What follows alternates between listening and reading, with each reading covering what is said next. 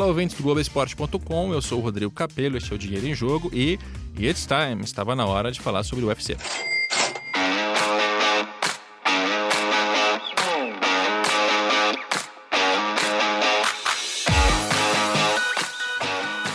E nós temos duas participações hoje para falar sobre luta, sobre o negócio da luta aqui no Brasil.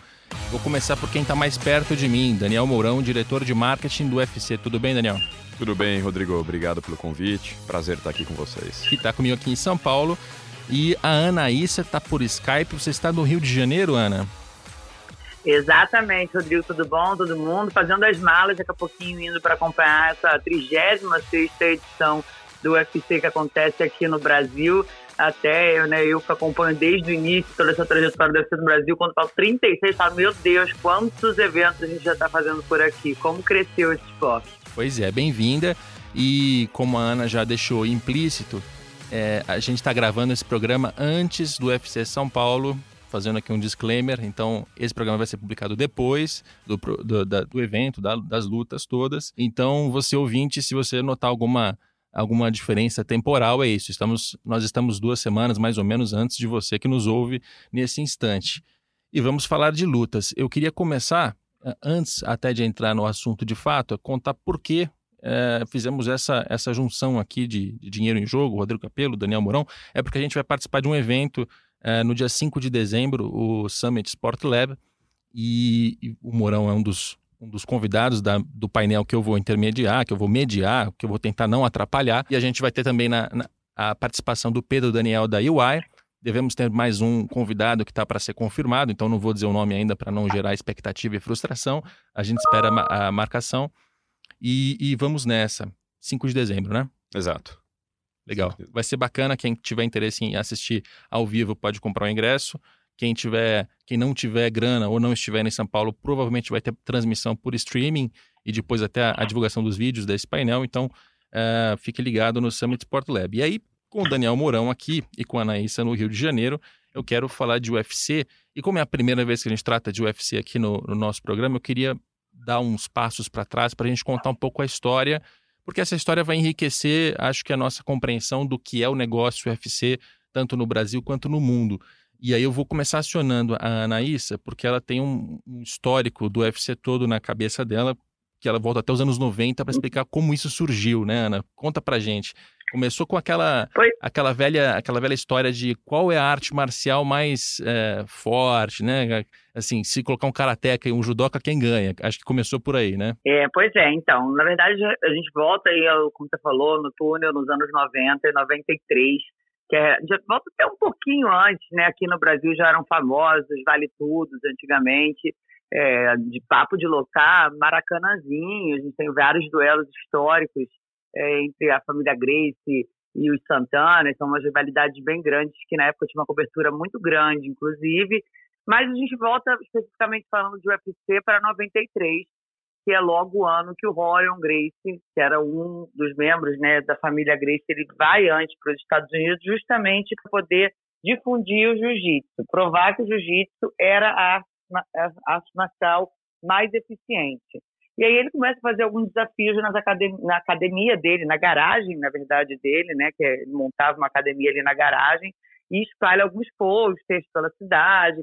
Então começa a chegar um bando de maluco lá, de todas as artes marciais, de arte marcial que nem existia, todo mundo para desafiar o Rório e tentar fazer com que o jiu-jitsu né, não levasse essa, essa fama da arte marcial mais eficiente, mas o Rório acaba numa luta sem tempo e sem regras, provando que o jiu-jitsu era a arte mais eficaz.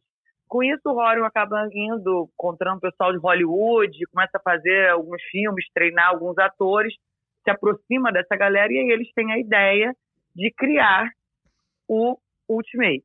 E aí é bacana, até hoje em dia o Horan tem um museu lá na academia dele na Califórnia, quem é interessado em luta ou negócio pra, pode ir lá para visitar, você começa a ver o, primeiro esboço que tinha, e até era uma ideia bem de show mesmo, tinha uns octógonos com jacarés assim do lado, que a ideia era nenhum homem sai vivo de lá de dentro, mas a ideia inicial em 93 realmente era provar que o jiu-jitsu era a arte marcial mais eficiente.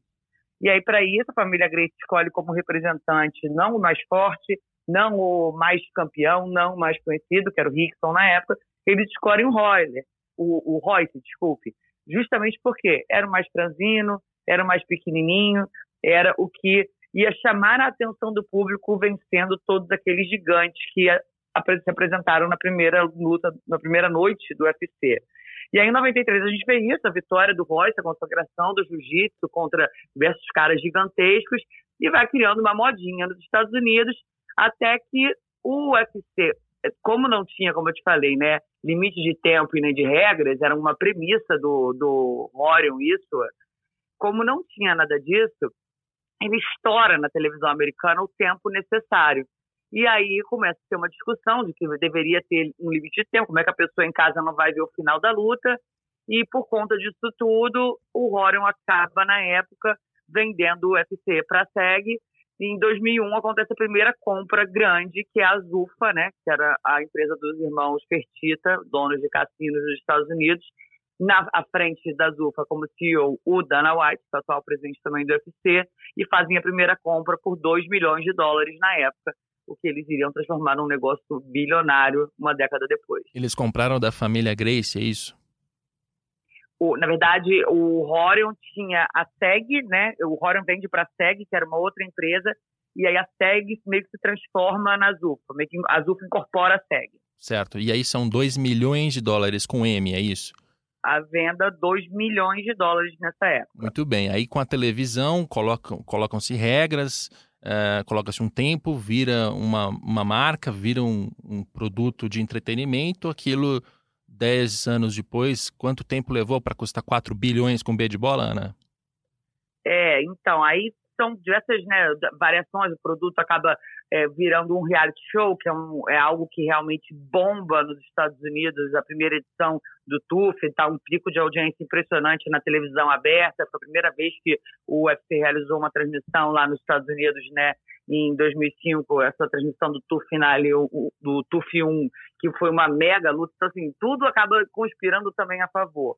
Na época, essa época especificamente era uma época que o Japão era muito bombado na luta, os grandes nomes tinham ido para o Japão, mas é também uma época em que o Pride, que era o grande evento do Japão, se descobre uma ligação do Pride com a máfia japonesa. Então a televisão japonesa sai de, da transmissão do Pride e isso acaba prejudicando muito o negócio lá, o que uma oportunidade de você de pegar todos aqueles grandes nomes que já eram badalados, tanto no Japão quanto nos Estados Unidos antigamente, e aí retornam ao UFC.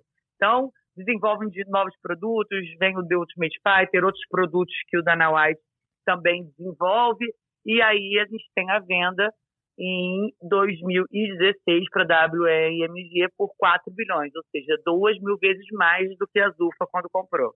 4 bilhões com B de bola graças aí uma, uma é, um, ao Pride, que era o concorrente, mas tinha máfia japonesa, né? Você vê como a história ela é, ela é global e ela, e ela é complicada, tem suas excentricidades.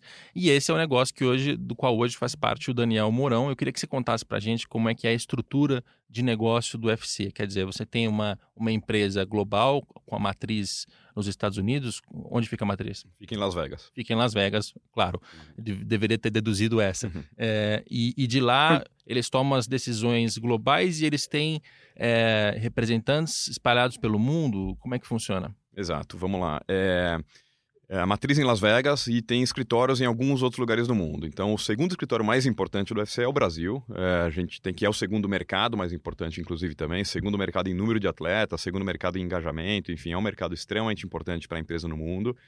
É, temos um escritório aqui com aproximadamente 25 pessoas também. Não é um escritório, é um escritório relativamente enxuto que cuida de tudo que a gente faz, uh, uh, eventos no Brasil, eventos na América Latina, são todos gerenciados por esse escritório no Brasil, e cuida da marca, cuida de patrocínio, cuida de licenciamento, cuida de, de, de todas as redes sociais e, e digital, cuida de, de, relacionamento com o atleta, enfim, é um escritório com que cuida da marca e de tudo que acontece com ela aqui no Brasil e na América Latina. Uh, outros países, outros lugares que têm escritórios também. Então a gente tem também uma equipe em Londres, a gente tem uma equipe no Canadá, e tem uma equipe uh, que cuida um pouco mais de, de, de Ásia e, e Oriente Médio, que também fica, fica, no, no, fica na Europa, no mesmo, no mesmo escritório de, de, de, Londres, em UK. É, quando você diz que o Brasil é o segundo, já me surpreende, porque geralmente quando a gente fala de, de marcas globais, de eventos globais, a China está sempre assim uhum. disparada, até tira da conta às vezes, né? O Brasil é sempre o terceiro, quarto, quinto. Uhum. É, como é que está, assim, em termos de, de importância entre países? Primeiro, uhum. Estados Unidos, com certeza. Em segundo é o Brasil? Segundo é o Brasil. Ainda é o Brasil. É claro que uh, o cenário pode mudar a qualquer momento. A China e a Rússia têm crescido muito. O UFC tem uh, expandido. Uma, um dos focos desse ano, inclusive, é a expansão global. Uh, eventos aconteceram esse ano na China, na, na Rússia, então são países relativamente novos para o UFC e que tem crescido muito, muito. A China, é, principalmente, como você falou, é. Com 2 é bilhões de pessoas, assim, qualquer coisa na China é, é, é incomparável, é. incomparável, não tem como competir, né, Ana?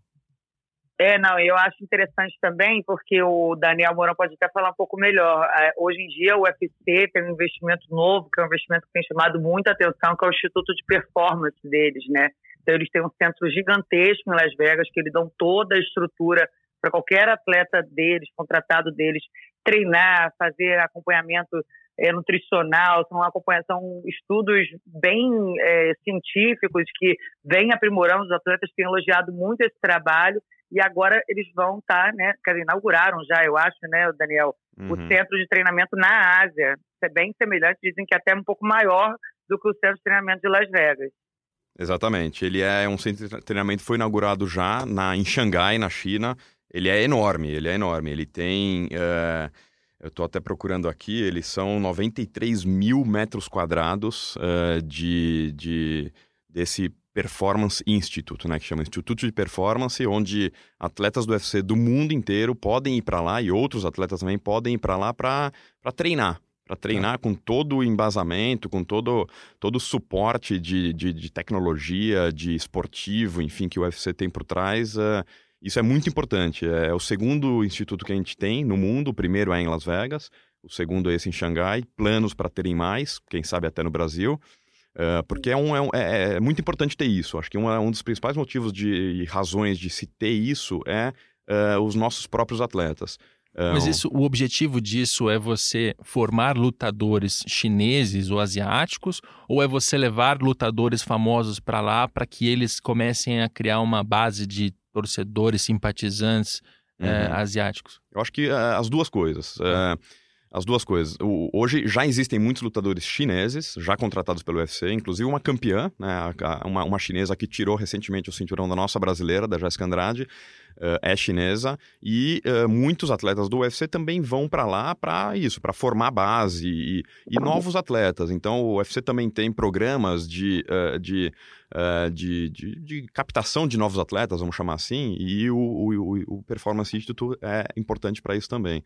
Mas eu acho que, assim, uma, uma das razões principais de existir esse instituto também é o nosso próprio atleta. A gente faz uh, 42, praticamente, eventos por ano. São muitos eventos, cada evento tem 12 ou 13 lutas. São 24, 26 atletas lutando por evento, ou seja, quase todo fim de semana tem um evento em algum lugar do mundo.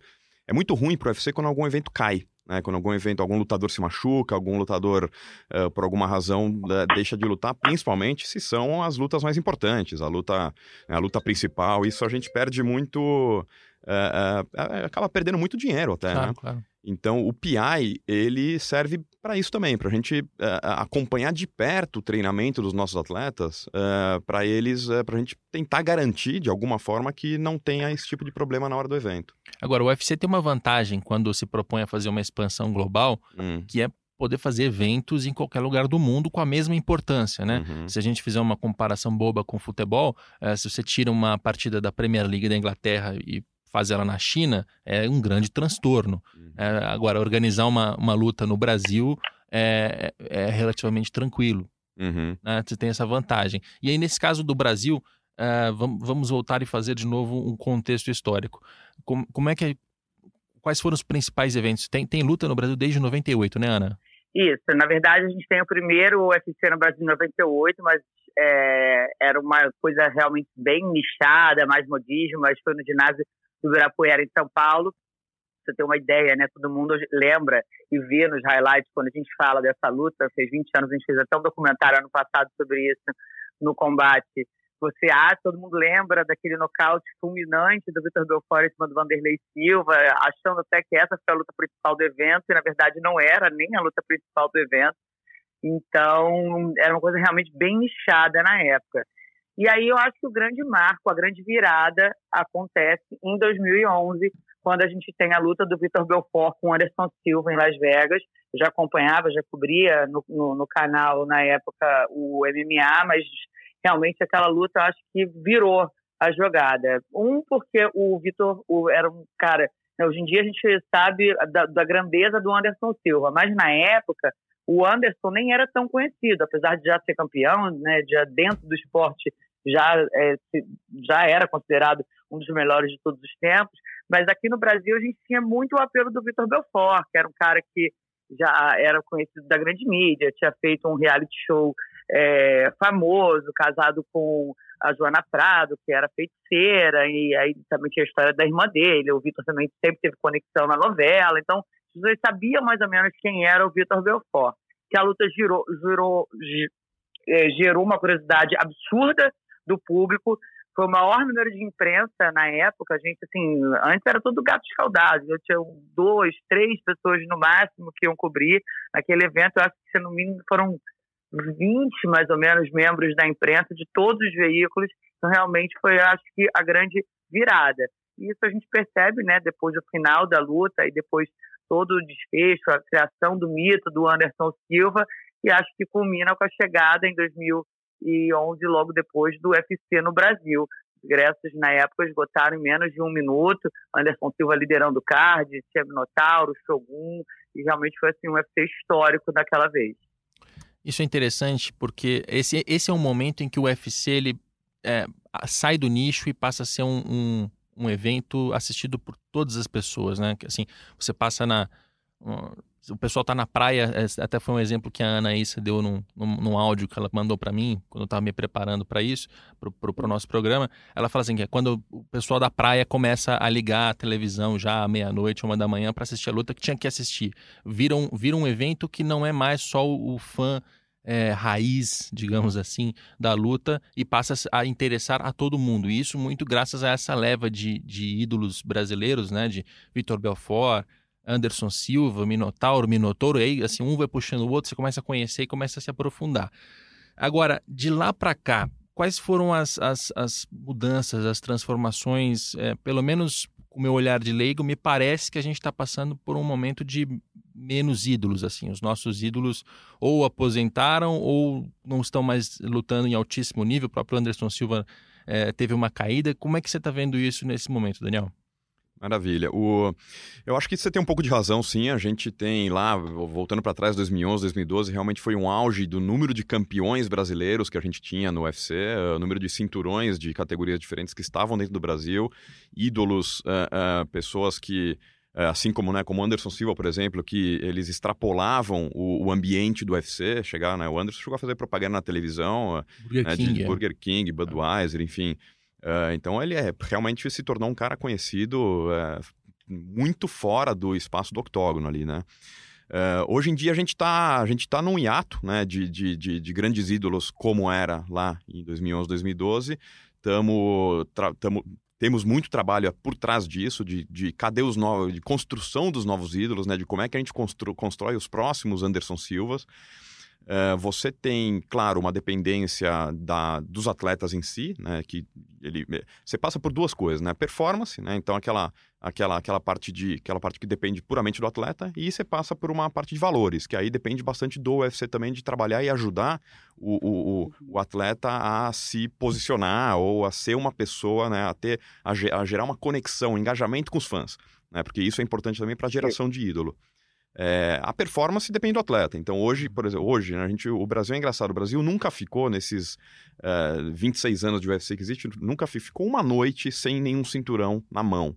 Né? Uh, logo na mesma noite, a Amanda Nunes já ganhou lá no UFC 200. Uh, então, hoje, a gente tem a nossa, a nossa, a nossa, as únicas categorias nas quais somos campeões. Né? A gente tem duas categorias femininas que estão na mão da mesma lutadora, que é a Amanda Nunes.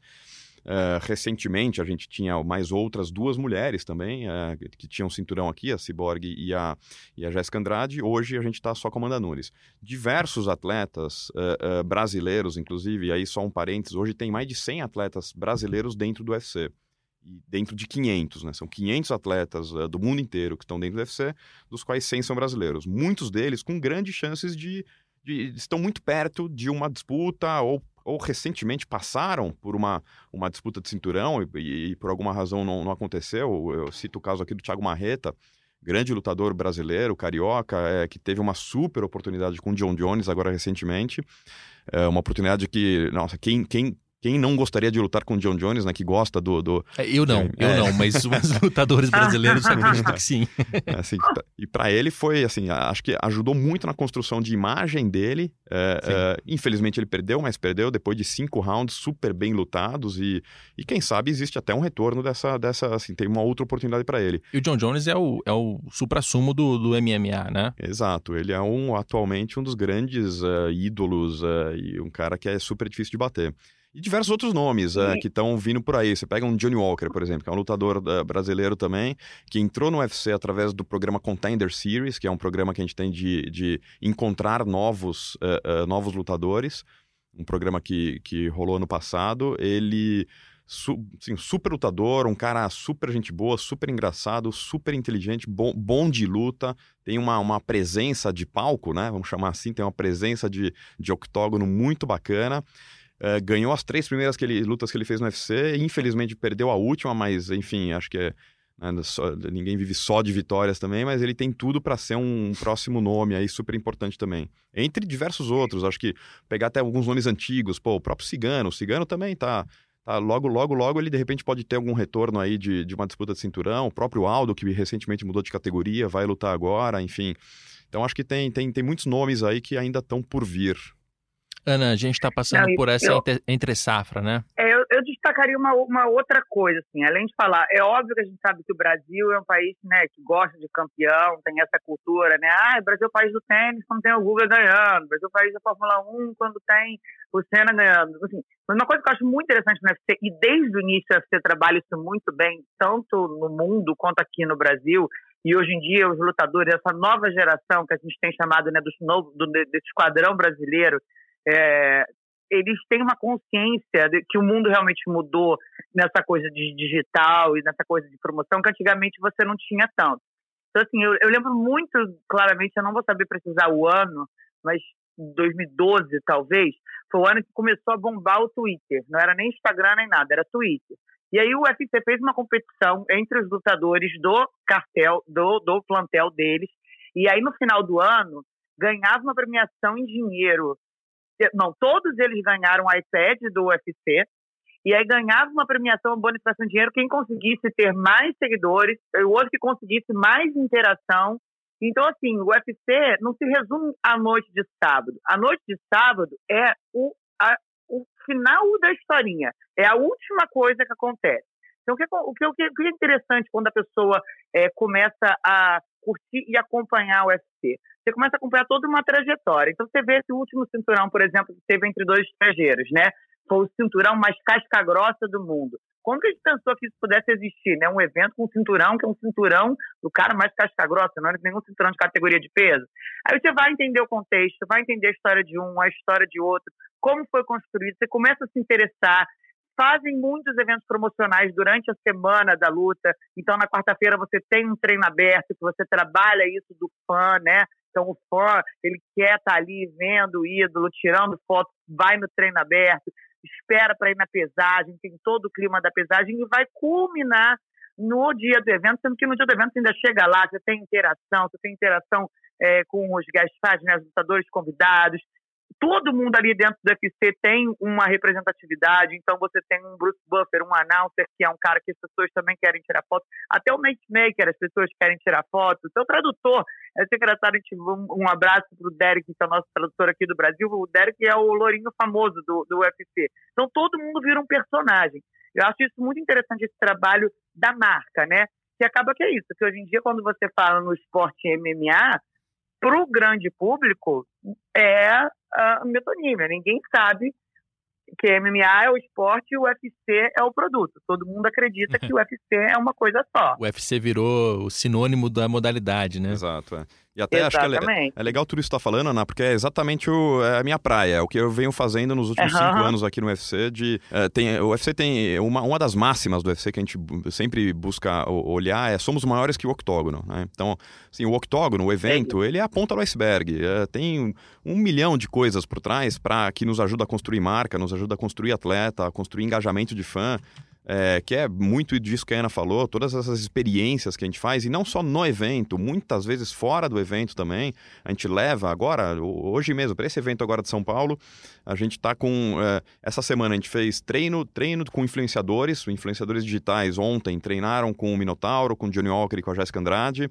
A gente fez, a gente lançou né, nessa semana também, lançamos na quarta-feira um produto muito bacana, que até indico que todo mundo entre lá, chama UFC Docs que é ufcdocs.com.br, é uma plataforma de documentários. É, quem sabia que o UFC produz documentários, né? O UFC junto com o Canal Combate e com diversas produtoras nacionais, a gente tem mais de 70 horas de conteúdo original sobre, sobre diversos temas, sobre origem de artes marciais no mundo, origem de artes marciais no Brasil. Tem um documentário que foi até o Xingu filmar a, a luta com a Arupe, até a Ilha de Marajó, filmar a luta Marajoara, que dizem ser a primeira luta da história do Brasil tem documentários sobre história da vida dos atletas. Então, esse é um conteúdo que nos ajuda a, a, engajar e a, a, criação de novos ídolos, né? Nos a construção ajuda... da imagem deles, né? Construção dos atletas Porque e da quando marca. você conhece a história de quem está lutando, você cria simpatia, uhum. começa a criar uma torcida, você vai, né? É, Exato. Essa, contar essa história é fundamental para que a pessoa consiga criar esses ídolos que a gente está mencionando que, que a gente precisa por aqui, né? E quebrar paradigmas, né? Que eu acho que é super importante também. Eu acho que o UFC, a Ana citou lá a história, né? O UFC nasceu do Vale Tudo. E olha, de verdade, tem muita gente que até hoje acha que o UFC vale tudo. Né? E aí tem, uma, tem uma, uma, certa barreira em relação a isso. Então, óbvio, eh, depois de todas as mudanças que tiveram ao longo desses 26 anos de regra, de comissão atlética, de doping, etc., o UFC hoje é um esporte é, assim como outro qualquer, e, e, claro, tem a sua certa violência, é um, é um, é um, é esporte de, de contato físico, é, mas por trás disso, assim, você tem a história dos atletas, eles se preparam para isso, é a vida inteira querendo chegar no, né, no, no, no, no topo da carreira, que é onde? É no UFC. Né? E dentro do UFC, o topo da carreira é ganhar um cinturão. Então, assim, é, é as histórias que os atletas têm, né? são, e que são as histórias de praticamente todos os brasileiros. É uma história de superação diária.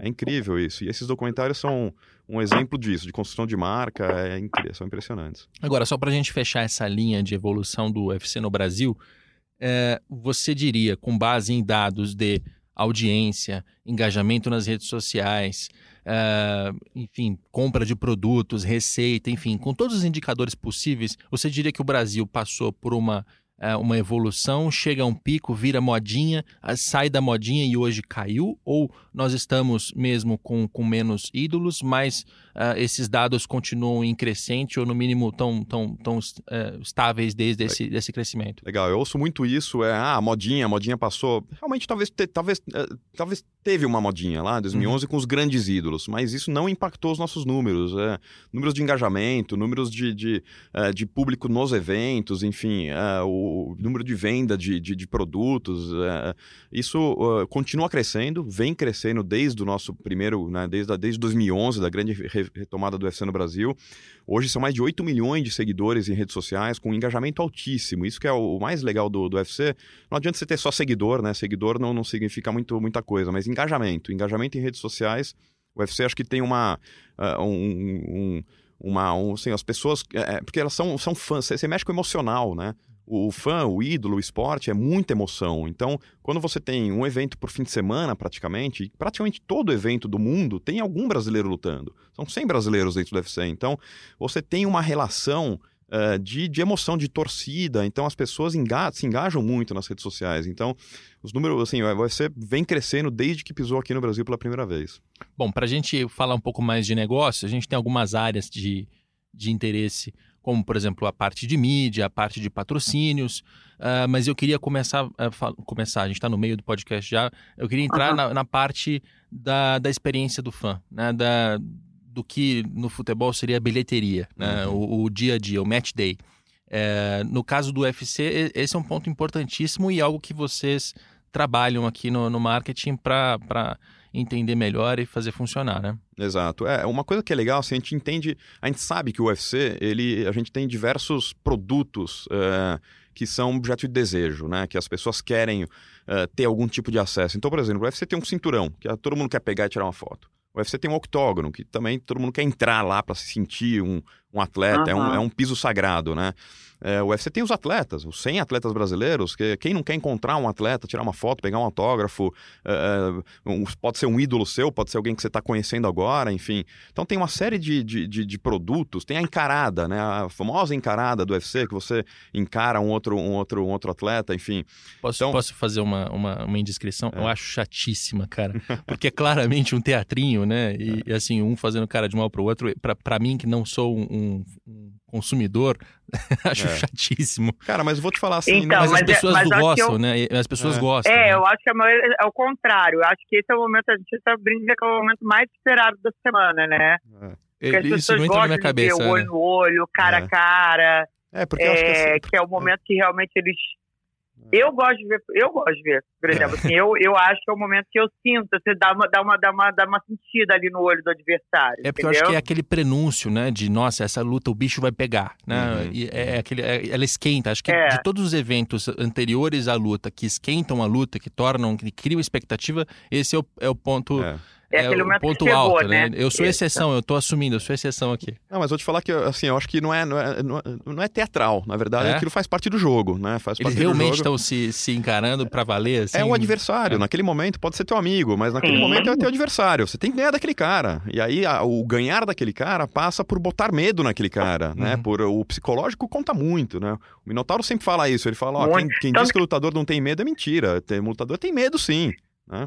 Maravilha. E você vê bolsas de apostas até mudando depois de, de encarar, né? Por exemplo, é, na encarada do Vitor do Anderson, o Vitor era favorito. Aí, quando tem um, né, um, o Anderson levou uma, uma das encaradas mais clássicas, assim, uma máscara, botou, provocou. O pessoal falou: ih, o Vitor tem um psicológico X, então o Anderson conseguiu entrar no psicológico dele. A gente já viu algumas lutas do UFC, depois do momento da encarada, até as odds mudando nas bolsas de apostas. Pois é, e, e, tem, e tem muitos lutadores que se valem dessa, dessa parte externa para se promover. Eu lembro muito da luta do Anderson Silva com o Chael Sonnen. O Sonnen estava todo falastrão, fazendo provocações tal, e, e a gente tem outros lutadores, né? O McGregor, é, se eu não me engano, é outro também que gosta uhum. muito de fazer, gosta tanto que foi lutar boxe com, com o Mayweather, né? Fazer uma coisa meio maluca ali. É, vocês conseguem aproveitar bem isso do ponto de vista da, da organização? Assim, nas, nas redes sociais do UFC, nos canais do UFC, vocês, é, como é que vocês trabalham esses personagens, essas figuras que vão surgindo, nessas pessoas?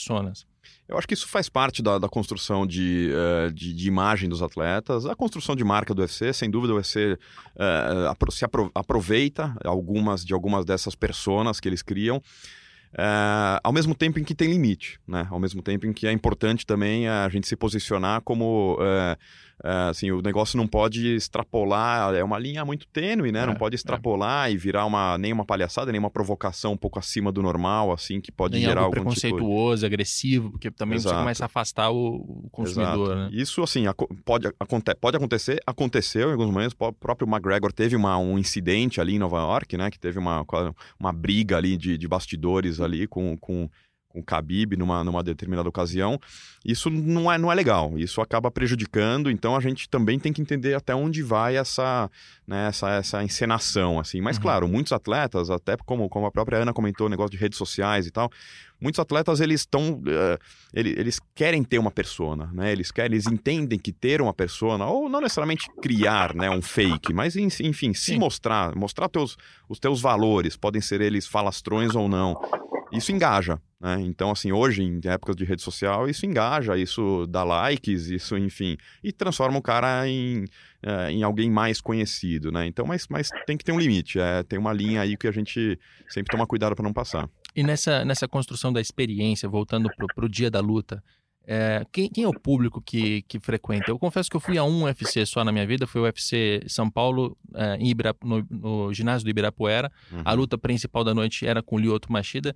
Eu esperei até umas três e meia, quatro da manhã para ver esta luta, e a luta acabou em segundos, porque o Lyoto tomou um pau. Uhum. É, foi um tanto quanto frustrante para mim, pelo menos, mas eu me senti deslocado, assim, porque era, eram pessoas ou, ou muito, uh, sei lá, chiques, com, com dinheiro, me, me, apareci, me, apare, me, me aparentava ser um público de poder aquisitivo muito mais alto do que o meu e muito mais acostumado. Enfim, eu estava meio deslocado ali. É, e também, assim, famosos, sabe aquela coisa de ver gente, o cara do Porta dos Fundos está tá do lado aqui, passou o, o, Sérgio Malandro ali, o Sérgio Malandro uhum. tinha, é, assim, você tinha uhum. sub, uhum. sub-famosos também. É, enfim, para mim foi, foi, foi curioso, foi, foi interessante. Agora, para quem está organizando e quem conhece todos os eventos, qual, qual o perfil do público, é, quem vai, é um ingresso caro, enfim. É, eu, eu acho que tem, tem, tem de tudo um pouco, né? É, realmente o, a gente tem, são diversas categorias de ingressos. O ingresso mais barato é 75 reais, o ingresso mais caro é. Uh, a gente tem um pacote chamado VIP Experience que custa 2.500 reais. Então acho que ele tem um pouco de tudo. Uhum. Uh, o público, a gente tem, até saiu né, esse ano, saiu uma pesquisa aqui do Ibope Repucon, aqui a gente tem, o Brasil tem 30 milhões de fãs de MMA uh, dos quais mais da metade deles é, cl é classe BC. Uh, eh, o público do evento, e, e, aí até falando um pouquinho de, de sexo também, o público fã do UFC é meio a meio. 47, 53. Uhum. 47% mulheres, 53% homens. Isso é uma, uma, é uma notícia também que chama atenção, porque no primeiro momento ah, parece que é um evento muito mais masculino, mas, mas não é. Em outros esportes não é normal isso. Em outros esportes Exato. o público masculino é 70, 30, 80, 20. É. E talvez você tenha percebido no próprio evento, porque isso se reflete no evento. O evento é um evento uh, de também meio-meio, metade sim, mulher, sim. metade homem. Muita, muita gente, muita, muita gente vai em casal, muita gente vai em grupo de amigos, muita gente vai em família. Tem crianças também no uhum. evento. Esse agora de São Paulo, por exemplo, é abaixo de abaixo de 14 anos acompanhado do pai é permitida a entrada. É, então tem gente que vai, eu tenho amigos que vão levar filhos de 10 anos e tal, que gostam, que acompanham já. Uh, então ele é muito ele é muito democrático, né? Por, por ter também todas essa, esses, esses, essas diferenças de valores assim. Uh, o famosos, né? Famosos comentou a gente realmente tem um Uh, tem, tem muitos famosos que gostam de UFC e a gente foi descobrindo, isso é até uma coisa relativamente nova, a gente foi descobrindo que muita gente, pô, é, Serginho Malandro, nunca tinha imaginado que ele gostava de UFC, o UFC desse daí que você foi, ele realmente uhum. nos, nos procurou, tal, ingresso. Eu não gostava, mas como é faixa preta, né? É faixa, exato, é, fa é, faixa preta. Muitos outros faixa preta, né? Alex Atala também é um faixa preta de jiu-jitsu, treina com o Daniel é. Maia. É, o Fogaça também, os, os chefes são, são, eles gostam de, uh, de MMA, enfim, então tem muitos Isso, famosos. Dos famosos, é, é interessante porque lá, lá em 2008, quando a gente criou o Sensei, é justamente para desmistificar, e eu acho que isso ajudou bastante na época, porque o Sensei tinha uma audiência muito boa, uma penetração no Sport TV, a gente criou uma campanha chamada Não Brigue Lute na época. Uhum. E aí, qual era o objetivo da campanha? Era mostrar que todo mundo praticava luta. Luta era uma coisa comum, não era só o cara lá da academia, né? Então, uhum. um programa que tinha uma preocupação muito grande também de tirar isso, né, de mostrar o lado humano, que o atleta é uma pessoa como outra qualquer, e eu acho que isso ajudou muito a aproximar o fã. Uhum. A gente tinha essa campanha e a gente pegou, assim, desde o Oscar Niemeyer, que foi é, aluno do Hélio Grace, na Academia Grace, até o Ivo que é faixa preta de carreira, passando por diversas celebridades, né, Wagner Moura, Bruno Gagliasso, ah, diversas pessoas que praticaram, praticavam lutas para mostrar realmente o ensinamento da arte marcial. E eu acho que isso é legal, porque quando você vê um Whindersson treinando boxe, um Whindersson indo no UFC, você realmente começa a difundir cada vez mais para uhum. um público que não é o seu nichado, né? Exato, e aí até é bom que você citou, Ana, o Whindersson foi realmente no UFC no Rio de Janeiro esse ano, levou a esposa dele, a Luísa, pela primeira vez. Ela foi num evento do UFC e, assim, é, totalmente espontâneo. Assim que ela saiu do evento, foi o evento que a Jéssica Andrade ganhou o cinturão. É, assim que ela saiu do evento, ela fez um post dizendo: Nossa, eu tô maravilhada com isso, com, essa, com esse universo do UFC, com esse universo do MMA e com esse universo feminino dentro do UFC. Claro, a Jéssica ganhou o cinturão naquele evento.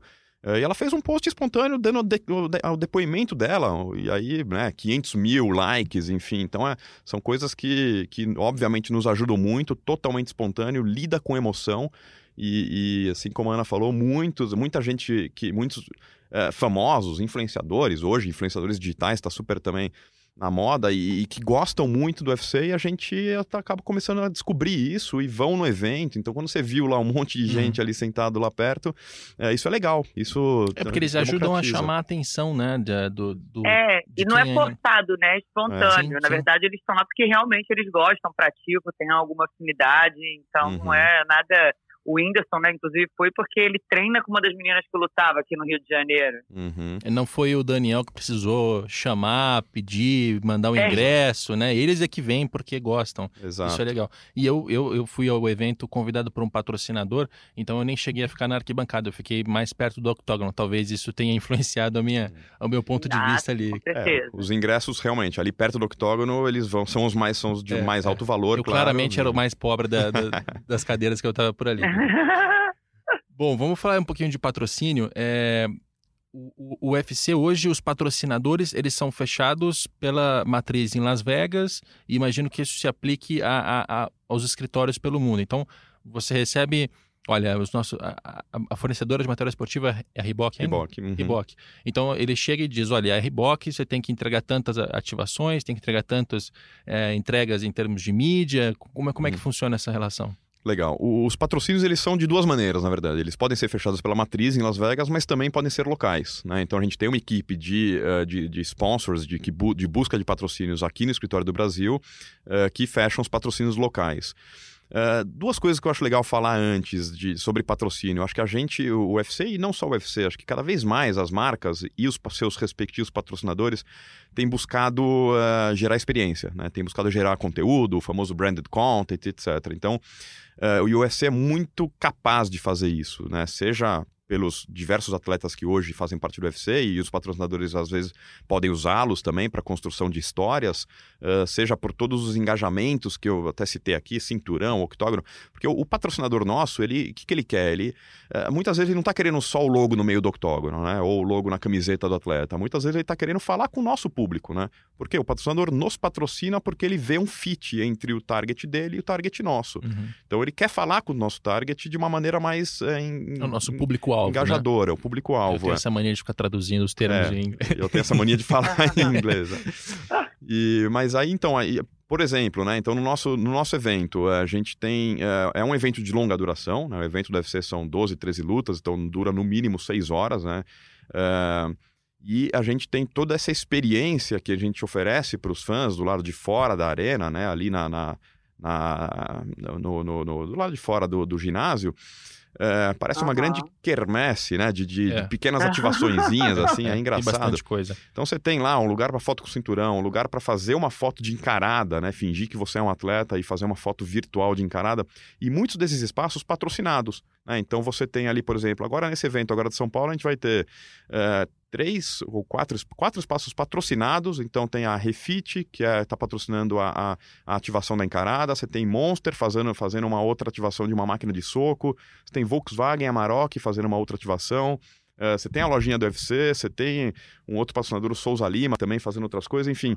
Então, vira uma grande, uma grande área de experiência e os patrocinadores se envolvem cada vez mais com essa experiência também. E o patrocinador ajuda justamente a criar essa, a, melhorar essa experiência. A gente estava falando do, do match day, né? Uhum. Que não, uhum. É, o termo deve ser diferente que vocês usam no UFC, mas é, ele ajuda a construir essa experiência para quem está lá, né? Exato, exato. A gente chama de, em, né, em inglês, a gente chama de fun experience, né? Fun tudo experience, que acontece tá. fora do octógono é tudo a fun experience.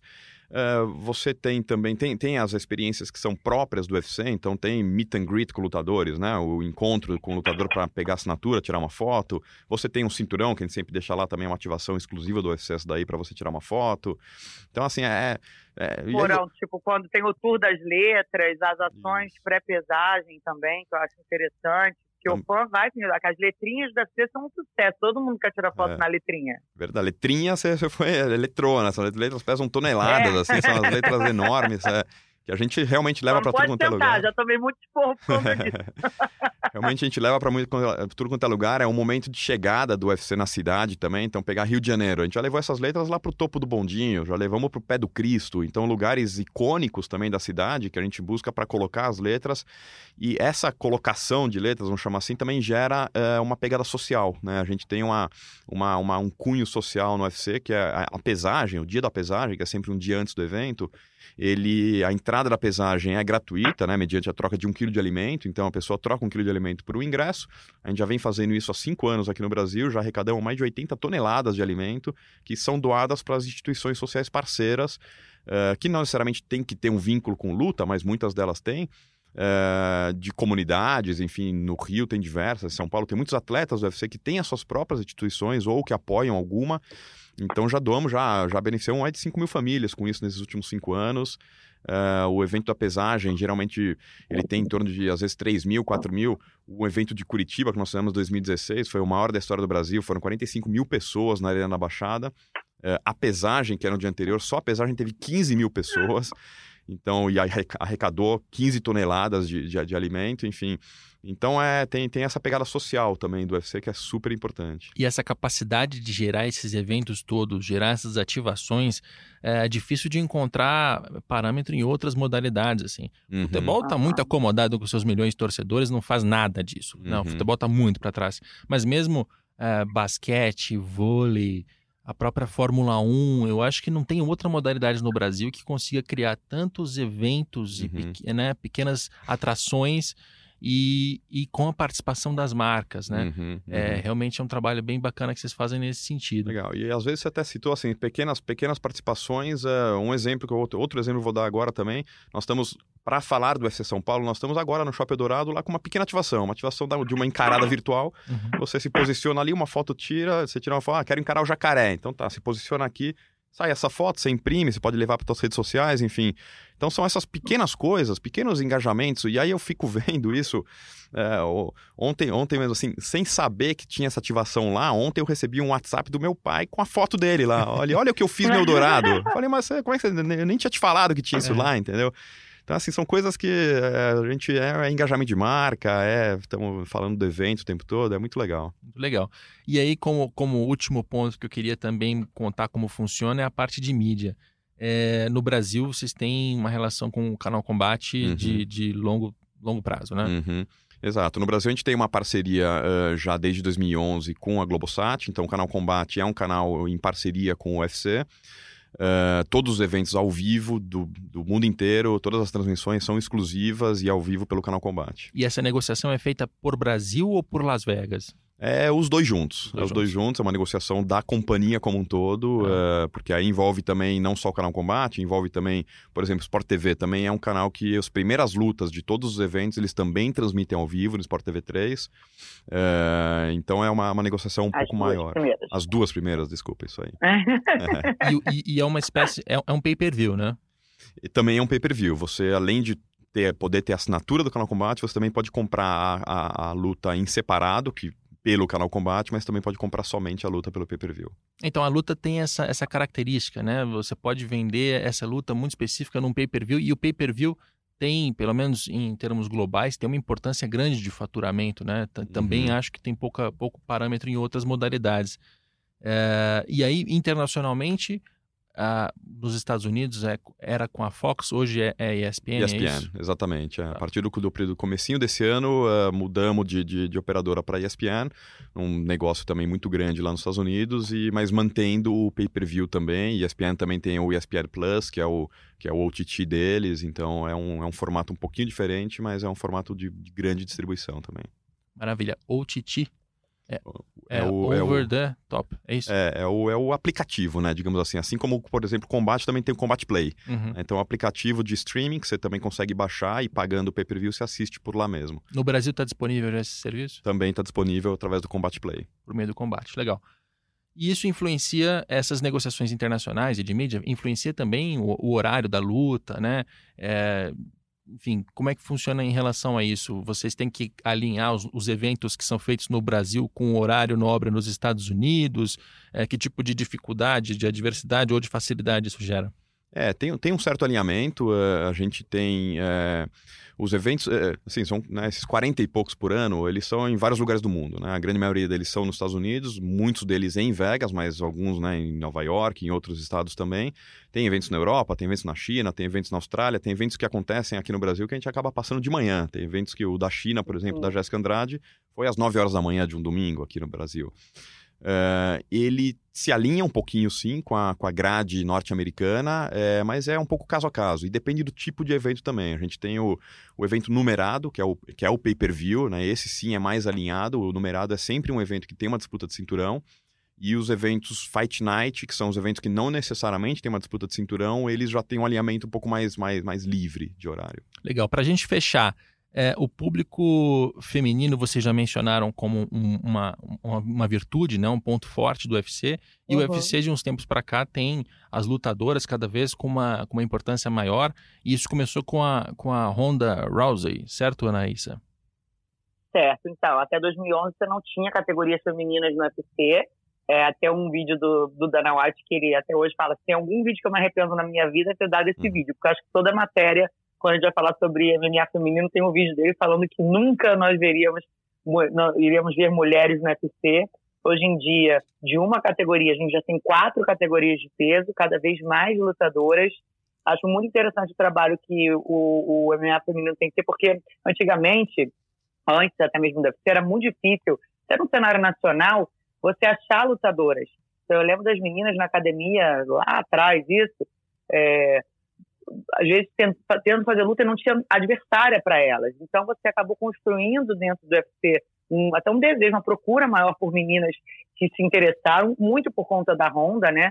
Quando a Honda surge, é uma atleta olímpica que cai nas graças do Dana White e alavanca um outro universo. A Ronda foi a primeira mulher realmente que acho que expandiu assim é, o MMA o, o, na, na, época até então quando ela acabou perdendo, mas enfim, foi o maior evento realizado lá na Austrália. Ela pegou, ela tinha uma atenção de Hollywood, ela participou de diversos filmes, então a Honda era um fenômeno de vendas e isso alavancou muito o MMA feminino como um todo.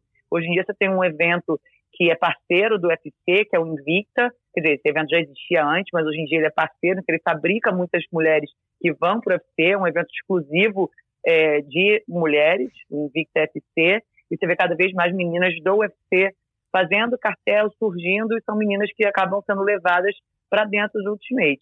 Então é muito bacana assim, ver e ver principalmente a potência brasileira feminina. Como o Daniel falou, né, hoje em dia a gente tem a Amanda Nunes, ela é a única campeã brasileira, campeã de duas categorias de peso diferentes. Até pouco tempo a gente tinha a Jéssica Andrade. E quando você olha as quatro categorias, tem muita menina brasileira no top 5. Então, assim, infelizmente, vamos ver, eu acho, provavelmente disputas femininas acontecendo entre brasileiras pelo título, mas realmente isso mostra e comprova a força do MMA feminino do Brasil. E vocês sentiram diferenças de público? É, é, é assim, é uma premissa idiota, mas trouxe um trouxe mais mulheres espectadoras por haver mulheres lutando? Olha, eu acredito que sim. Eu acho que essa, esse número de meio a meio de, de fãs está é, tá um pouco relacionado a isso, sim. É, eu acho que né, toda, toda esse, essa, essa, essa conversa de né, empoderamento feminino, de mulheres se apoiando, o próprio post que eu comentei aqui da Luísa, da, da esposa do Whindersson, falando sobre isso. Enfim, vamos apoiar o, o esporte feminino. Uh, e no, no, no, nosso caso, as mulheres representam muito, muitíssimo bem. Eu até, assim, a, a Ana comentou da, da Ronda. Eu, meu primeiro evento no UFC em 2015 foi o UFC 190 no Rio de Janeiro, Ronda Rousey e Beth Correia, e eu, eu, nunca vou esquecer, assim, foi meu primeiro evento como trabalhando no UFC e, e foi a luta principal, as duas, e o, a arena lotada, todo mundo torcendo muito pra Ronda, principalmente, era uma, uma grande é, é. Uma, uma, grande atleta, e assim, mas foi, uma, foi incrível ver essa luta é, tão, tão sendo, sendo com muita torcida, sabe?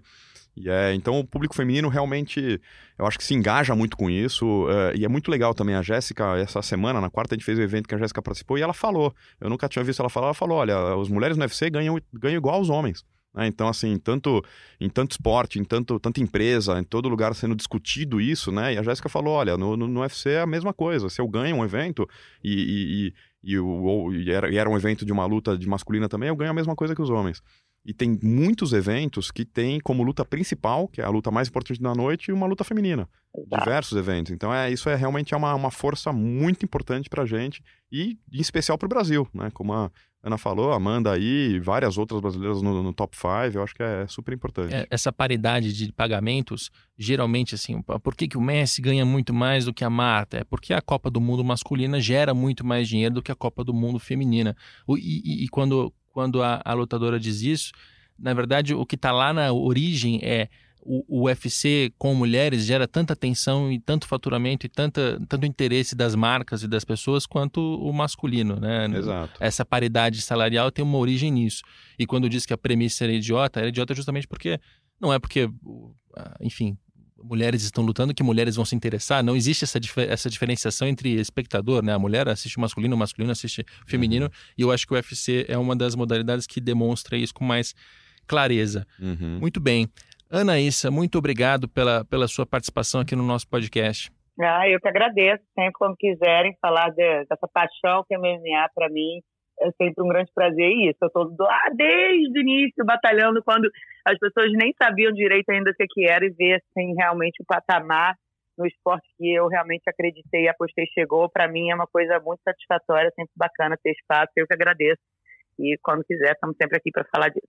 Anaísa, que é uma das grandes jornalistas especializadas em, em luta, acho que a, a maior e melhor, então é uma honra tê-la aqui no, no nosso podcast. Te fiz parte acordar ah, talvez mais cedo, né? A gente está gravando cedo esse podcast aqui. Te incomodei aí, mas valeu a pena, né?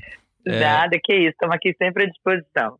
Daniel Mourão, obrigado pela sua participação também cedo aqui, também num feriado, né? As pessoas não sabem, mas a gente está trabalhando no feriado aqui. Obrigado pela, por ter vindo contar mais sobre a organização do UFC. Imagina, eu que agradeço também. É, eu acho que para mim, assim como a Ana falou, essa paixão pelo MMA, eu, eu, eu, eu sou um cara do, do, do, marketing, assim, eu sou um cara de. Sempre trabalhei em bem de consumo, em empresas multinacionais e tal. Tô há cinco anos no UFC com esse olhar de marca pro UFC, mas virou uma paixão. Né? Eu não era um cara apaixonado do, do, do, do esporte, sempre gostei muito de esporte como um todo, mas passei a entender, passei a conhecer história e, e, virei um apaixonado por esse negócio. Eu acho que o UFC, acima de tudo, é uma grande marca, é um grande produto e que constrói, né, que realiza sonhos, isso que é legal. Maravilha. Se você quiser assistir a nossa, nossa, o nosso painel, nosso, a nossa palestra no Summit Sport Lab, dia 5 de dezembro, de 2019, compre seu ingresso, ou então fique ligado nas, nas redes sociais para assistir o streaming. Uh, vai ser bem bacana. Lembrando que a gente tem a participação também do Pedro Daniel da, da UI e de possivelmente mais um executivo ligado ao mercado esportivo. Evento em São Paulo, no Maxud Plaza. Em São Paulo, no Maxud Plaza. Maravilha. Muito bem, este é o Dinheiro em e Jogo. Quem quiser, deixa eu vender o nosso peixe. Quem venda, venda, claro, aproveita. mais sobre isso, assinecombate.globo.com. Assine Combate, assine Combate. Esse é o nosso podcast Dinheiro em Jogo. Segunda-feira que vem a gente volta com mais um programa. Esse programa tem a, a produção do Leonardo M. Bianchi, que também está trabalhando no feriado, coitado. E tem a edição do André Boaventura. Até a próxima.